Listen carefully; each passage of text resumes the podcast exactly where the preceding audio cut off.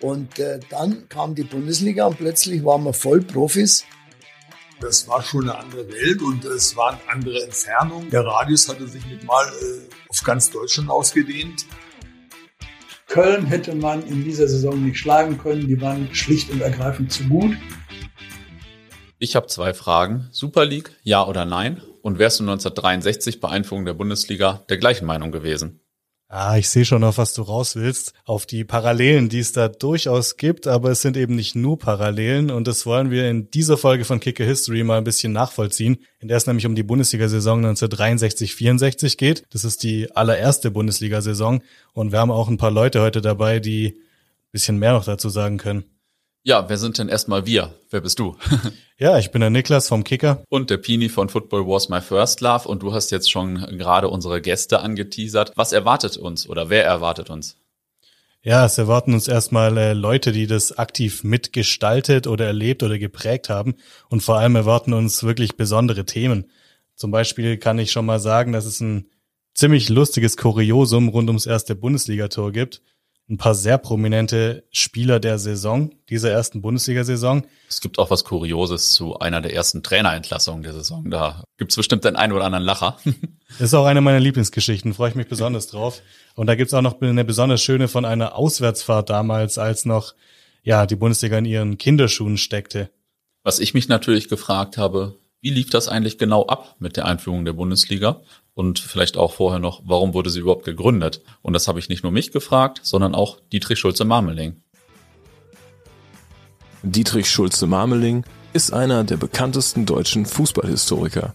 Er hat unter anderem Bücher über den FC Bayern München und Borussia Dortmund geschrieben. Hallo Dietrich, 1963 wurde die Bundesliga eingeführt. Seit wann gab es denn schon Diskussionen über eine bundesweite Liga? Also die gab es eigentlich schon zu Weimarer Zeiten. Ähm, und die war immer eng verknüpft auch mit einer Legalisierung des äh, Berufsfußballs, des Profifußballs, äh, gegen das sich die DFB-Führung massiv gestemmt hat aus, ich sag mal, kulturpessimistischen Gründen. Das ganze Milieu war sehr konservativ, sehr kulturpessimistisch äh, eingestellt. Und äh, man sah ja, was äh, um einen herum passierte. Also England hat ja schon äh, 1885 den Professionalismus legalisiert, Italien ebenfalls 1926, Spanien 28, Frankreich äh, 33, Portugal 34. Du siehst also, dass viele maßgebliche Fußballländer ähm, den Professionalismus legalisierten und äh, in der Regel war das dann immer auch verbunden mit der Schaffung einer zentralen Liga. In Deutschland hat es dann ja noch ein bisschen gedauert. 1962 fand der entscheidende DFB-Bundestag in der Dortmunder Westfalenhalle statt. 103 Delegierte haben damals für die Einführung der Bundesliga abgestimmt, 26 dagegen. Wie war denn dieser Tag und wie ging es weiter? Ja, ich glaube, die Einführung der Bundesliga war äh, zu dem Zeitpunkt völlig unumstritten. Also der hat sich mhm. selbst selbst äh, sehr konservativ funktioniere, haben sich in dem Moment zähneknirschend für den für die Bundesliga und für den Berufsfußball ausgesprochen, allerdings eigentlich nicht für den Berufsfußball, weil es gab mhm. einen Antrag, dass der von einer zentralen Liga unter Legalisierung des Berufsfußballs sprach, der wurde abgelehnt. Es wurde einer angenommen, der den Berufsfußballer durch den Lizenzspieler ersetzte. Und dieser Lizenzspieler, es war so eine eingehegte Form von Professionalismus, könnte man sagen. Also du hast, äh, durftest, ähm, der Spieler durfte nicht mehr als 1200 Euro, äh, Entschuldigung, T-Mark im Monat mhm. verdienen. Mhm. Ablösesummen durften die 50.000 Mark übersteigen. Und dieses System, das lud natürlich dazu ein, die Politik der Schwarzkassen fortzusetzen. Ich, nehme nur das Beispiel der Ablöse. Es gab da diesen Beispiel mit äh, Schalke 04 und Karlsruher SC. Schalke 04 will den Spieler Hermann vom Karlsruher SC kaufen. Der Karlsruher SC sagt für 50.000, das sind wir nicht los.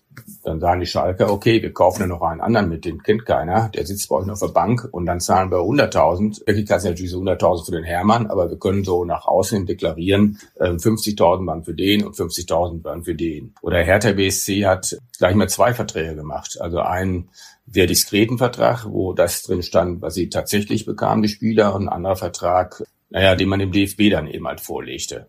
Und das mhm. war, also ziemlich schnell offensichtlich von den ersten Wochen der Bundesliga, dieses System wird auf Dauer nicht funktionieren, dass wir das, was die Funktionäre immer kritisiert haben, die, diese schwarzen Kassen, ähm, diese illegalen Zahlungen, wir das nicht abstellen. Ganz im Gegenteil ist der Fall.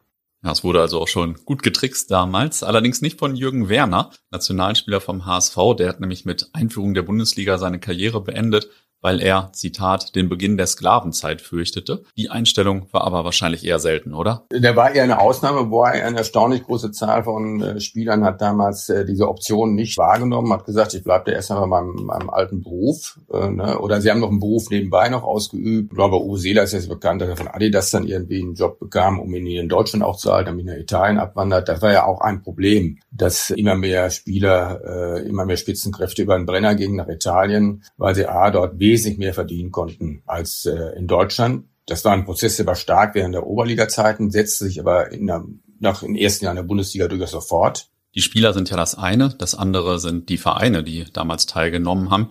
Wie wurden denn überhaupt die Bundesligamannschaften ermittelt? Es gab ja 16 Plätze, aber viel mehr Vereine, die mitspielen wollten. Ja, es haben wir 46 der 74 Oberliga-Vereine, wir hatten ja fünf Oberligen, haben sich ja beworben dafür. 16 wurden nur rausgewählt, wobei es da schon sehr schnell eine Kritik gab, unter anderem vom Kicker, dass diese 16 zu wenig wäre, dass man lieber über 18 oder 20 Vereine nachdenken mhm. sollte. Und das wurde dann äh, gemäß diesen Oberliga-Regionen wurde das dann aufgeteilt, dass ähm, der Westen bekam fünf, der Süden bekam fünf, der, der Norden drei, der Südwesten zwei und Berlin, die Berliner Stadtliga bekam einen Verein. Also bestimmte Vereine waren unumstritten, wie in, in, im, im Westen waren das Köln, Dortmund, äh, Schalke, die mhm. waren erstmal unumstritten. Aber dann gab es ja noch zwei weitere Plätze. Und es gab ein System, wonach so die ersten Spielzeiten Oberliga, die wurden einfach gewertet, dann der mittlere Block zweifach und die letzten dreifach. Man hat das aber stillschweigend dann verändert. Darüber waren einige Clubs dann sehr empört und haben auch geklagt, indem man die letzte Saison in der Oberliga plötzlich sehr stark als letztendlich maßgebend bewertet mhm. hat. Das führte unter anderem dazu, dass Bayern München nicht dabei war, wobei auch eine Rolle spielte. Man wollte nicht zwei Vereine aus einer Stadt haben, nicht die 60er und die Bayern. Und witzigerweise wurde den Bayern auch vorgeworfen, äh, sie hätten zu wenig Tradition. Das ist ja etwas, was sich bis heute eben so ein bisschen hält. Dabei waren sie der erste Münchner Verein, der 1932 deutscher Meister wurde und 57 waren sie Pokalsieger geworden. Also das war eben so ein bisschen Unsinn. Es gab dann eine äh, Interessensgemeinschaft Bayern München, die bis vor das äh, Bundesverfassungsgericht ziehen wollte.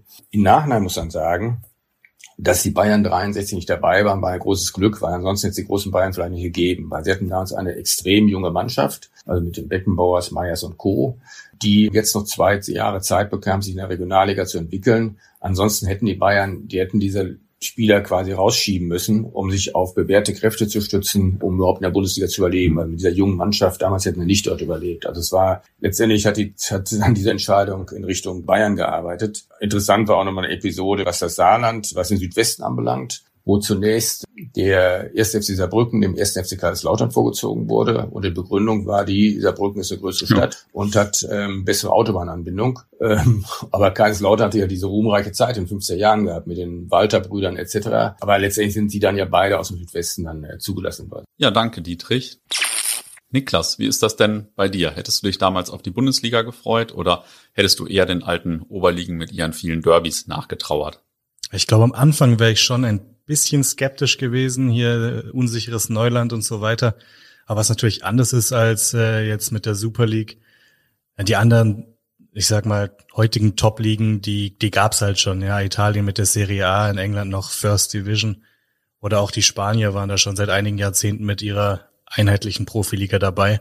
Und dann eben mit dem Blick aufs Abschneiden bei der WM 62 für deutsche Verhältnisse nicht gut. Im Viertelfinale relativ sang- und klanglos gegen Jugoslawien. Da wäre ich wahrscheinlich schon dafür gewesen, dass man äh, den Schritt macht und äh, mit den anderen mal mitzieht. Dass es da aber für und wider gibt, das konnte man selbst in den Kickerschlagzeilen damals lesen. Ein Nein zum Leistungsfußball durch Fusion. Die Bundesliga lockt Ran zurück. Jede Woche Endrundenstimmung. Ja, hättest du dich auch auf jede Woche Endrundenstimmung einlassen können? Ich wäre wahrscheinlich so halb dafür gewesen und halb dagegen. So als ewig Gestriger hätte ich natürlich die ganzen Ruhrgebiet-Derbys vermisst, denke ich. Wir haben für den Podcast aber natürlich auch mit Zeitzeugen gesprochen.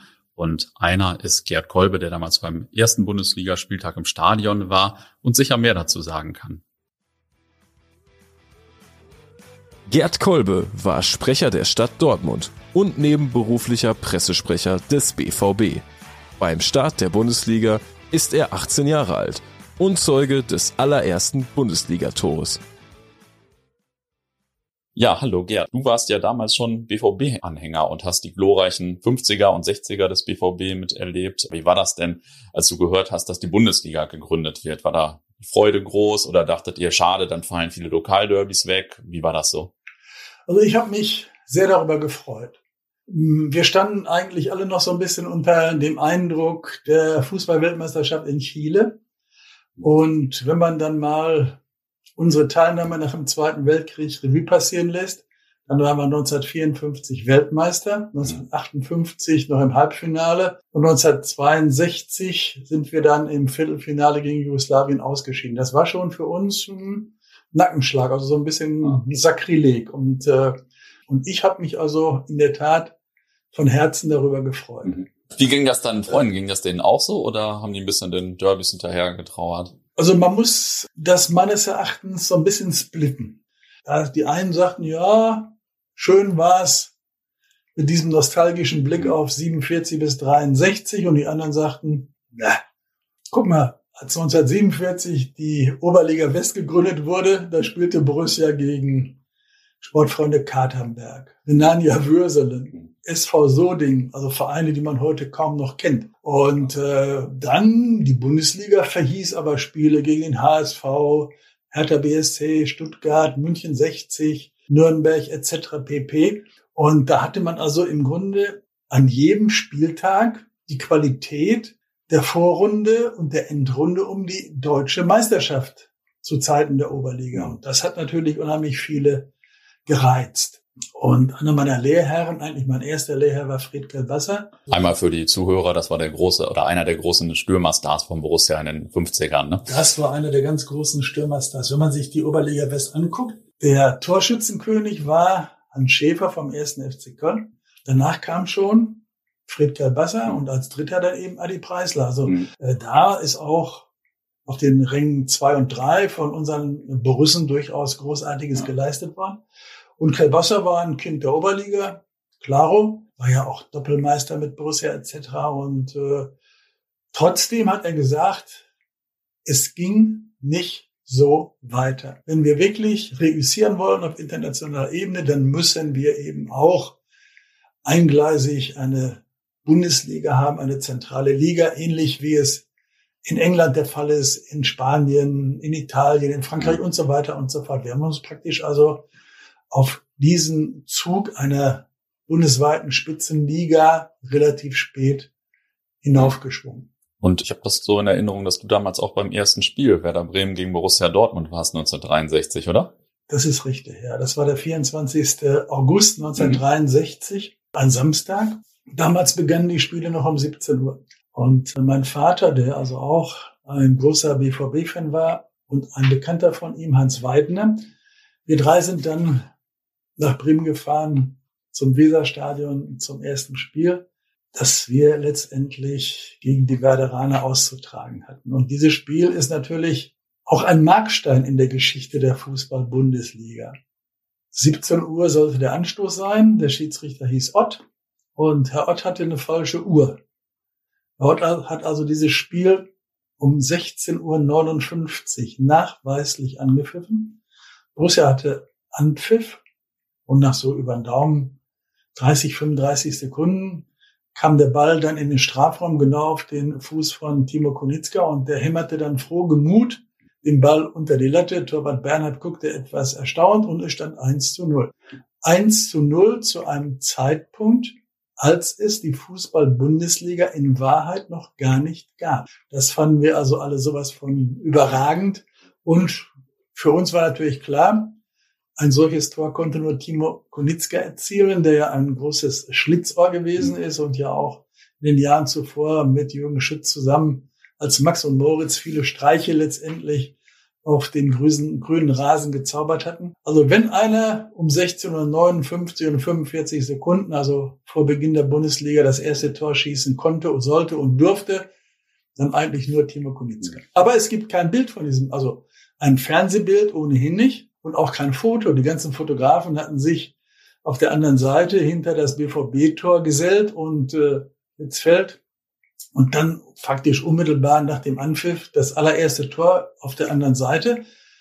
Dieses Tor als optischer Leckerbissen ist ein Anonymus.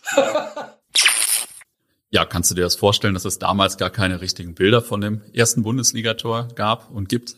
Ja, es war natürlich der Aufbruch in eine neue Zeit und äh, jetzt dann an allen Bundesliga Heimspielstandorten plötzlich Kamerateams zu haben, kann passieren, aber ist irgendwie doch ganz nett und ganz charmant, dass man sich das so ein bisschen vorstellen muss. Ja, bei Timo Konietzka liest man ja immer, ich habe auch im Kicker-Archiv noch ein bisschen nachgeschaut, da fällt in Zusammenhang mit ihm auch häufiger das Wort Halbstürmer. Was war denn der Halbstürmer? Ja, der Halbstürmer, das war ja heute wahrscheinlich ein offensiver Achter oder ein Zehner. Also zu der Zeit wurde teilweise auch noch im WM-System gespielt oder WM-Formation. Es wäre äh, wahrscheinlich am ehesten ein 3-2-2-3. Der Name kommt jetzt nicht vom Turnier, sondern von, wenn man die Buchstaben verbinden und übereinander setzen würde. Und im 3-2-2-3 wäre dann dieser Halbstürmer die Reihe hinter den drei Stürmern, also einmal ein Linksaußen, einmal ein Rechtsaußen, einmal ein Mittelstürmer und dahinter zwei Halbstürmer, also irgendwas zwischen acht und zehn. Ja, danke dir für die Erläuterung zum WM-System. Man denkt ja wirklich, das kommt eigentlich von dem Turnier. Mit der Einführung der Bundesliga war natürlich auch Geld ein Thema, denn die Spieler sollten jetzt eigentlich im Idealfall viel mehr Zeit fürs Fußballspielen verwenden und nicht für ihre eigentlichen alten Berufe. Und das war auch Thema in den Gesprächen, die ich geführt habe, unter anderem mit jemandem, dessen Position man heute auch noch ganz normal kennt.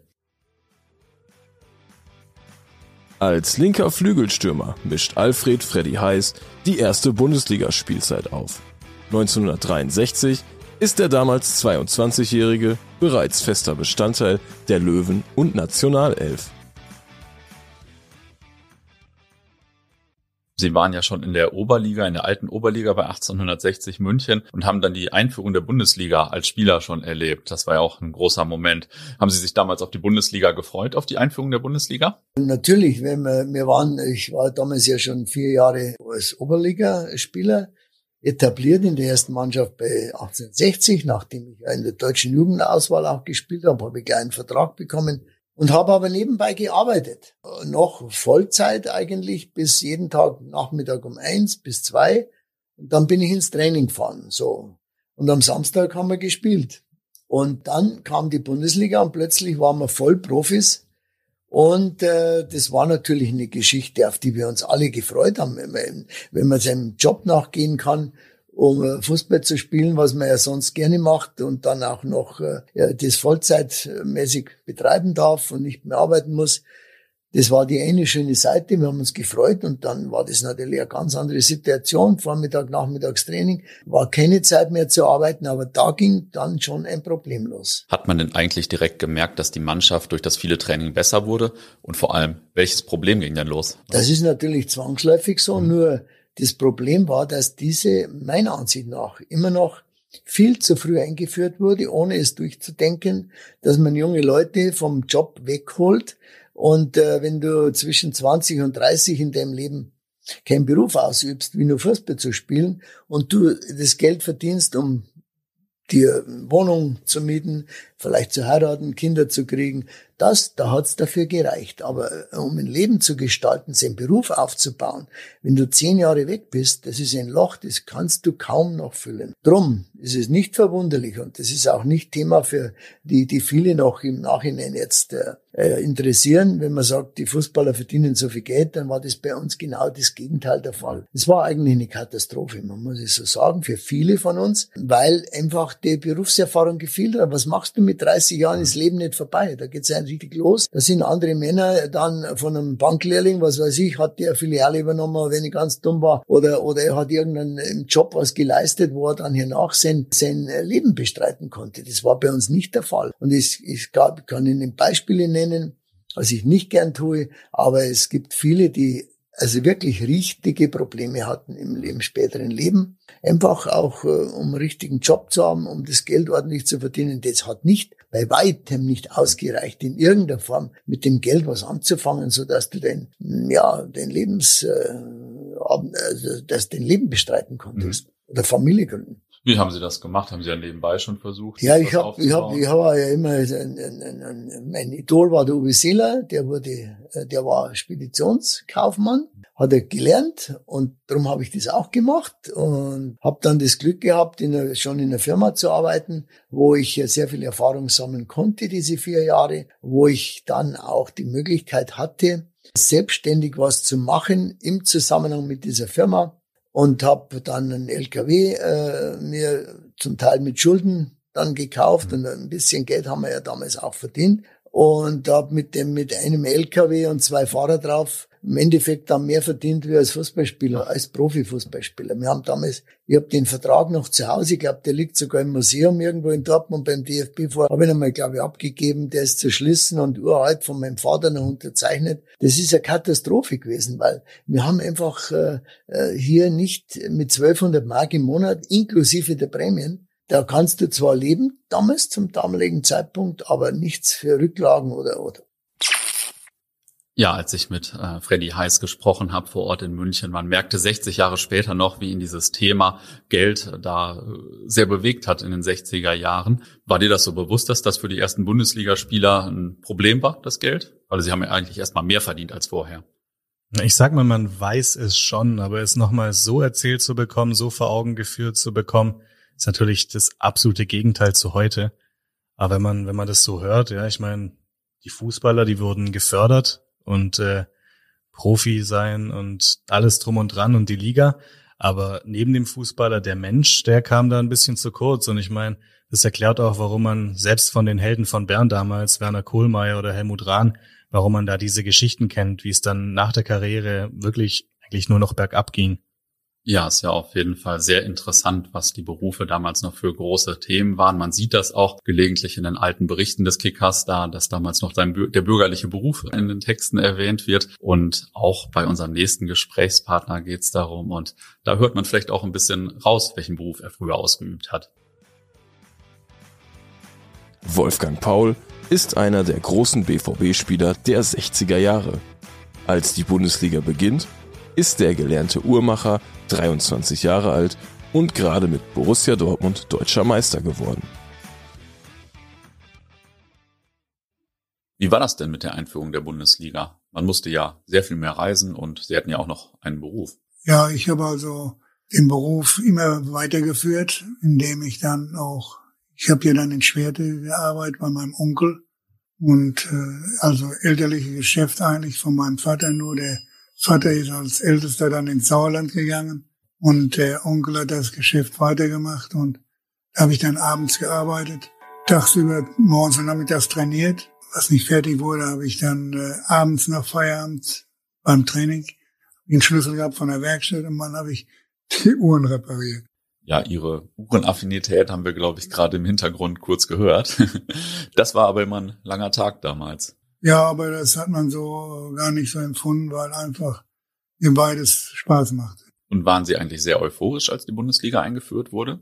Die Bundesliga bestand dann aus den Mannschaften, so wie Hamburg oder Schalke oder Köln. Das war natürlich schon äh, für uns alle ein Erlebnis, dann mit dem Bus dahin zu reisen. Nicht? Dann hatten wir auch damals immer noch einen Fahrer, einen Busfahrer, der nicht drauf guckte, dass wir, dass er nicht so schnell fahren durfte. Dann haben wir uns aber immer abgewechselt, zum Beispiel nach Hamburg oder so. Es war immer anderen hinten aufpassen muss, der Polizei hinter uns. Am Anfang lief es in der Bundesliga für den BVB ja noch nicht so optimal, aber dann gab es Anfang Dezember ein legendäres Aufeinandertreffen mit Benfica Lissabon. Das war ja damals eine der besten Mannschaften der Welt. Nach der 2-1-Niederlage in Lissabon hat der BVB das Rückspiel 5 zu 0 gewonnen. Man sagt, dass manchmal bei großen Spielen in der Roten Erde sogar in den Bäumen die Zuschauer saßen. Ja, das stimmt. Das war dann so, dass die äh, Bäume der Rote Erde ja schon alle ausgewachsen waren und da glitterten wirklich welche rauf. Da kann ich mich auch gut erinnern, wenn Eckbälle waren im äh, Stadion. Da musste man, äh, da waren ja die äh, Laufbahnen wurden ja alle noch mit so Schützenfeststühlen, so Bänke bestückt. Ich sage mal, Stanley Bruder muss die Ecke schießen, da muss er erstmal Platz machen, dass man äh, dieser Anlauf konnte dann reinschießen. Sonst war das gar nicht möglich. Wie hat denn die Einführung der Bundesliga den BVB oder den Fußball allgemein verändert? Ging es mehr um Geld als vorher? Ja, interessant war natürlich, äh, das war unter Weißenburger Straße unten der Geschäftsstelle noch. Da wurde dann äh, alles geheim gehalten, wer was kriegt und so, nicht? Ja. Geld, Stürmer kriegten meistens mehr wie die Abwehrspieler oder äh, Nationalspieler dann auch. Habe ich mich bemerkbar gemacht damals schon, weil wir, ich war zusammen mit, ich glaube, es war Emma, Emmerich, ne? Der äh, kriegte da so viel Geld und ich stehe dahinter und sehe das. Und dann, was, ja, das ist meine Summe, die ich kriege.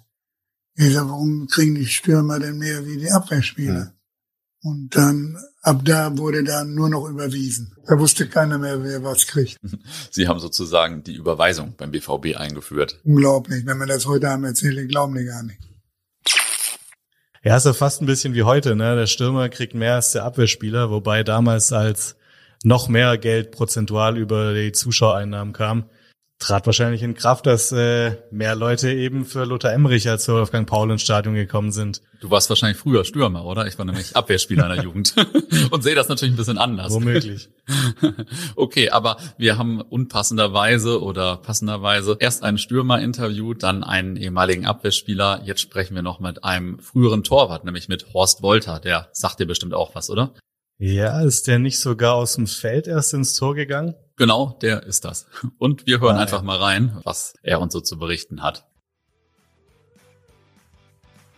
Horst Wolter steht bei Eintracht Braunschweig zwischen dem Pfosten. Der 21-Jährige wechselte vom Feld ins Tor und schaffte es sogar in die deutsche Nationalmannschaft. Wie haben Sie denn eigentlich von der Entscheidung erfahren, dass Sie in der Bundesliga direkt teilnehmen dürfen? Ich weiß nicht, waren Sie in der Kabine und brach der Jubel aus oder war das eher so ein bürokratischer Akt? Nein, war es war ein bürokratischer Akt, weil Margot Martini, damals Geschäftsführerin und äh, der gesamte Vorstand waren wohl ich weiß nicht letztlich, wo die Entscheidung genau gefallen ist, wo diese Tagung war, wo das entschieden worden ist. Jedenfalls ist das wie ein Lauffeuer dann äh, natürlich äh, zu uns durchgedrungen und äh, wir hatten immer eine Hand am Puls, darf ich mal sagen, um zu wissen, äh, was passiert dann nun wirklich. Und das war natürlich ein großer Jubel hier in Braunschweig. Wie sind Sie denn dann als Eintracht Braunschweig so in die Saison gegangen? Konnten Sie sich im Vorfeld irgendwie einschätzen oder war das schwer zu vergleichen mit den Vereinen aus den anderen Oberligen? Also eins darf ich sagen, wir sind in die Saison gegangen nach dem Motto, schauen wir mal, was uns erwartet. Wir haben alle, alle unseren bürgerlichen Beruf behalten. Mit Kaiserslautern zusammen war ja Eintracht Braunschweig das Armenhaus der neu geschaffenen Bundesliga. Und wir hatten einen Vorstand, der gesagt hat, ich kann nur das ausgeben, was ich habe. Und das war nicht viel. Also hatten wir uns daran zu halten, haben kleine Verträge gehabt. Es war für uns Neuland, totales Neuland. Und wir haben gesagt, gut, wir gehen die Sachen mal offensiv an. Und jeder Trainer, der gefragt worden ist, nach dem Absteiger der Saison hatte uns auf dem Zettel. Mhm. Also Braunschweig war ganz klar die super graue Maus und wir würden nur ein Jahr überleben. Das war für alle klar. Und mit der Einstellung sind wir reingegangen, denen zu zeigen, dass wir es vielleicht doch anders könnten. Ja, und die Geschichte hat ja gelehrt, dass wir es anders konnten. Ja, und wie fühlten sich dann dann die ersten Spieltage in der neuen Liga an? War das ein anderes Gefühl als vorher? Ja, total anders. Das war schon eine andere Welt und es waren andere Entfernungen. Das, äh, der Radius hatte sich mit mal auf ganz Deutschland ausgedehnt. Neuland und weil ich doch an unser erstes Spiel denke, das war völlig klar, München 60 war haushoher Favorit. Wir, weiß ich nicht, wir sind im Schlafwagen hingereist. Das war alles noch sehr, sehr chaotisch und wenn ich heute sehe, dass die Spieler mit ihren Trikots äh, die Fenster freuen und die in, in die Zuschauerringe werfen, ja, hätte das damals von uns einer gewagt, der hätte das nächste Spiel mit freien Oberkörper gespielt. Wir hatten nämlich nur einen einzigen Trikotsatz äh, für die erste Hinrunde und für die zweite. Das sind Dinge einfach, die mussten wir uns total abschminken und insofern war das hochinteressant. Und wir haben in München 60 1-1 gespielt das war ein rasanter Erfolg, hat uns damals schon einen richtigen Schub ge gegeben und ich weiß, dass wir auf der Rückfahrt im Schlafwagen, ich glaube, da hat keiner ein Auge zugemacht. Wir haben gesungen und haben uns gefreut und ja, wir waren unbedarft und sind an für sich mit viel Freude und äh, mit viel Mut in die Begegnung gegangen. Das war so eine Rückfahrt, wie man sie dann eher von Fußballfans erwarten würde, oder? Genauso, von Fußballfans oder wenn je welche aus dem Jugendcamp kommen oder irgendwo so ähnlich war das bei uns. Johansen hat mitgemacht Hennes Jäger war ja derjenige, der immer eine Gitarre mit hatte oder irgendetwas, das kann man sich heute gar nicht mehr vorstellen. Er hat zur Gitarre haben wir Lieder gesungen. Es, es war es war einfach lustig. Und von den Zuschauern her wurde Fußball dann noch mehr als Volkssport wahrgenommen oder änderte sich das so gar nicht vom Zuschauerinteresse? Doch, das hat sich, das hat sich absolut geändert. Wir haben ja damals schon als einer der ersten Vereine eine Flutlichtanlage gehabt. Da hatte auch Dr. Hopert, unser weitsichtiger Präsident, damals für gesorgt, dass wir das hatten, weil Flutlichtspiele war ja damals noch ein Novum. Das gab es ja nicht überall. Die Zuschauerresonanz war von Anfang an in Braunschweig gut. Wenn ich das heute immer noch erlebe, dass in der 67. Minute im Eintrachtstadion eben gesungen wird, Deutscher Meister, Deutscher Meister, dann darf ich Ihnen sagen, dass, glaube ich, die Liebe zur Eintracht Braunschweig mit der Muttermilch weitergegeben wird. Das ist hier in der Stadt so. Deutscher Meister, Deutscher Meister.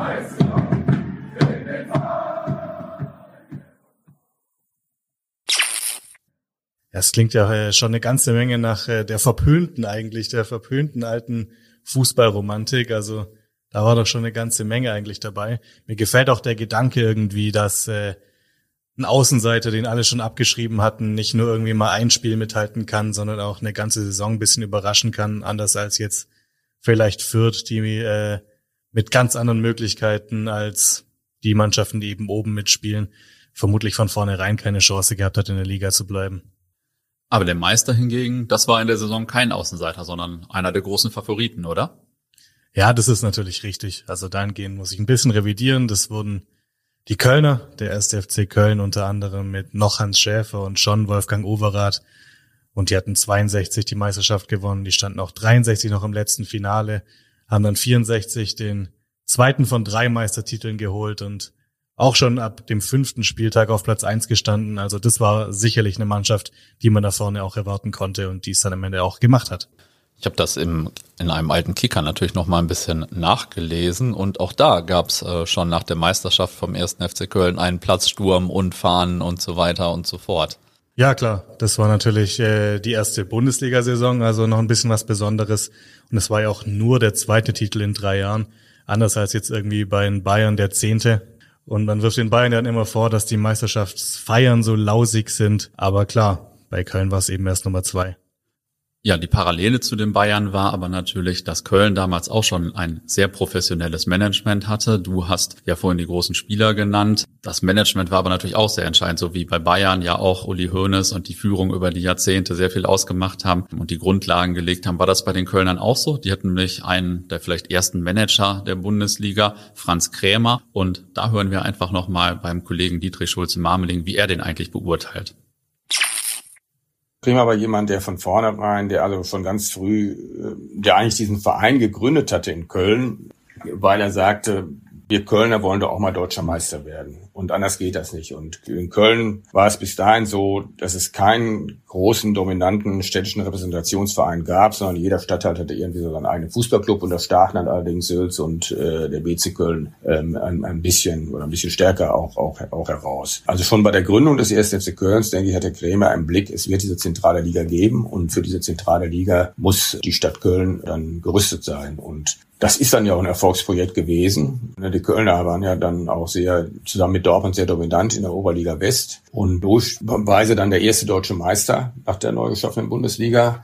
Auch mit einem Stadion, das, das größer war als das in Gelsenkirchen und in Dortmund. Also sie waren insgesamt extrem modern aufgestellt. Sie spielten in weißen Trikots, um ein bisschen Real Madrid, äh, das große Real, königliche Real zu, äh, zu kopieren. Und äh, also als Dortmund-Fan weiß ich, dass sie, dass die, die, die Kölner eigentlich noch vor den Bayern so als feine Pinkel, als elitär, als arrogant betrachtet wurden. Also vor den Bayern München, die da so ein bisschen abgelöst hat, eben aufgrund Sie waren immer modisch gewandelt. Sie legten also sehr großen Wert darauf ihr Outfit, aber sie waren auch managementmäßig äh, schon schon sehr modern. Ja, und auch unser Zeitzeuge Gerd Kolbe hat eine klare Meinung zu den Kölnern damals. Köln hätte man in dieser Saison nicht schlagen können. Die waren schlicht und ergreifend zu gut. Du hast vorhin schon einige Kölner Spieler aufgezählt. Wer waren denn insgesamt so die relevanten Spieler in der Saison 63, 64? Ja, wir bleiben in Köln. Also Wolfgang Overath so Kann man sagen, Durchbruchssaison. Auf jeden Fall äh, war er ein ganz entscheidender Spieler zur Meisterschaft, der sich auch wirklich entwickelt hat in dieser Saison und einfach überragend war. Wir kommen natürlich aber auch nicht am ersten Bundesliga-Torschützenkönig vorbei. In Anführungszeichen natürlich Uwe Seeler vom HSV.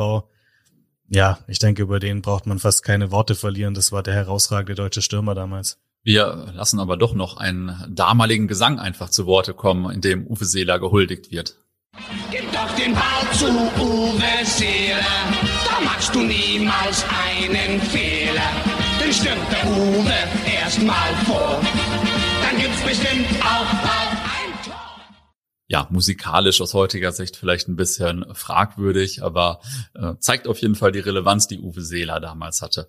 Wer war denn vielleicht noch große Spieler? Mir fällt zum Beispiel noch Hänschen Schäfer ein, einer der Weltmeister von 1954 und dann auch deutscher Meister mit den Kölnern. Von 54 waren übrigens noch dabei Max Morlock bei Nürnberg und auch Helmut Rahn beim Meidericher SV, MSV Duisburg, die wurden da ja gerade umbenannt. Die Karriere von Helmut Rahn war ja ein Auf und Ab und das kann man auch in den Kicker-Schlagzeilen der Saison sehen. Mal wird er gefeiert für ein Tor, dann kommt er nicht zum Training, dann hat er die erste rote Karte der Bundesliga kassiert, also ein Auf und Ab. Ja, das ist natürlich schön, dass da auch noch ein paar von den großen Weltmeisternamen von 54 mitgewirkt haben in der ersten Bundesliga-Saison, die ja wirklich viele Namen, viele Dinge beinhaltet hat.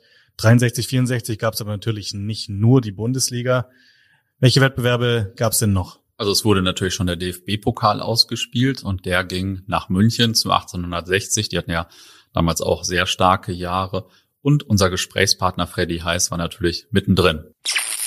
15 Spieler, mehr waren wir ja nicht, inklusive Torwart, die äh, also bezahlte Spieler waren. Da musste wir in der Oberliga-Zeiten, kann ich mich schon erinnern, naja, wenn du so ein kleine, so ein bisschen erhöhtes Fieber gehabt hast, naja, was war das schon? Also, hat man trotzdem gespielt. Also die Zeiten waren jetzt, heute sind es anders, heute haben es, glaube ich, 28 oder 30, heute muss ich da doppelt besetzt sein. Wie auch immer, das war halt damals so, ja, die Bundesliga im ersten Jahr haben wir am Anfang ein bisschen Probleme noch gehabt, aber dann lief es immer besser und dann plötzlich waren wir dann im Pokal so weit und haben dann noch den Pokalsieg errungen, 1964. Am Ende des Bundesliga-Jahres, das war natürlich ein Erfolg, der uns noch mehr zusammengeschweißt hat, dem, der uns stolz gemacht hat und wir wollten halt noch mehr erreichen. Und das war eine wirklich schöne Zeit. Und das Finale, wo fand das damals statt? Das war, das war in Stuttgart damals noch, mhm. nicht in Berlin. Damals war es in Stuttgart, die kann mich erinnern, waren 35 Grad. Nach zehn Minuten wurde der Rudi Steiner vom Platz gestellt, äh, ähm, Entschuldigung, nicht vom Platz, um Gottes Willen. Nein, der war verletzt und hat, hat Zerrung bekommen. Wir haben nach zehn Minuten mit zehn Mann gespielt und haben Eintracht Frankfurt aber keine Chance gelassen. Wir haben 2-0 gewonnen mit 10 Mann. Wir waren damals wirklich spielerisch. Es war toll abgestimmte Mannschaft. Es hat alles rundum gepasst. Der Max Merkel war hungrig. Es hat alles zusammengepasst. So viel also zu den nationalen Wettbewerben. Aber jetzt im ersten Jahr der Bundesliga, und die ist ja aus einem gewissen Grund auch gegründet worden, wie sah es denn da in den internationalen Vergleichen aus? Ja, wir haben ja vorhin schon mal von diesem legendären Benfica-Spiel gehört. Benfica natürlich eine große Mannschaft. Also Benfica ist ja auf Borussia Dortmund getroffen. Und unser Zeitzeuge Gerd Kolbe war damals auch im Stadion und berichtet einfach mal ein bisschen, wie das war auf den Bäumen in der Roten Erde. Wir waren also ja zum ersten Mal in der Lage, auf einen solchen Champion zu treffen. Europapokal der Landesmeister damals noch. 16 Landesmeister trafen aufeinander. Und äh, nachdem wir Lynn Oslo ausgeschaltet hatten, zuvor kam dann also Benfica Lissabon. Das war unglaublich. Im Hinspiel hatten wir verloren in Lissabon mit 1 zu 2. Hans Sikowski, der Held von Lissabon, hat gehalten wie ein Teufel. Hoppi hat gegen Eusebio gespielt, hat den weitgehend neutralisiert. Aber das Ergebnis hat äh, die Freunde von der Iberischen Halbinsel nicht sonderlich beeindruckt. Eins zu zwei, naja, gut, da werden wir in Dortmund mal aufdrehen und ihnen dann mal zeigen, wo der Bartel den Most holt. So. 4. Dezember 1963, 5 Grad minus. Als sie in Lissabon abflogen, waren es 19 Grad, 24 Grad Unterschied. Die froren sich den Puppe ab.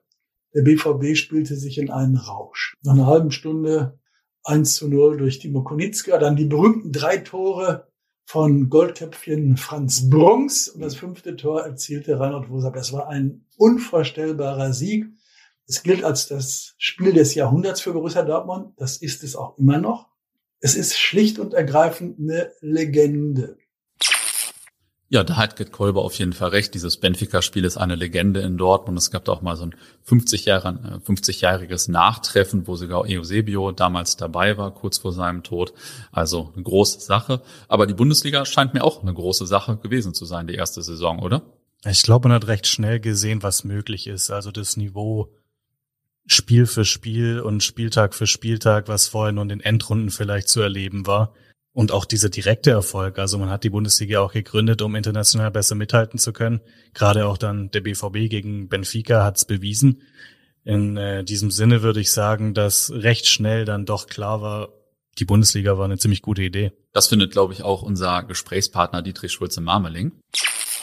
Das war, glaube ich, schon relativ schnell, dass die Ausstellung eine Erfolgsstory ist. Und ähm, es hat sich dann ja auch äh, sportlich manifestiert, wenn man sich die deutsche Nationalmannschaft angucken, dass sie 1966 wird sie im Vize-Weltmeister in England und 65, 66 wird hier auch dann mit Borussia Dortmund erstmals ein deutscher Verein Europapokalsieger, auch wenn es der kleinere Wettbewerb war, der Europapokal, der Pokalsieger, aber trotzdem äh, signalisierte dieser Triumph schon etwas, hey, da verändert sich was, der deutsche Fußball geht zurück auf die, die große Bühne.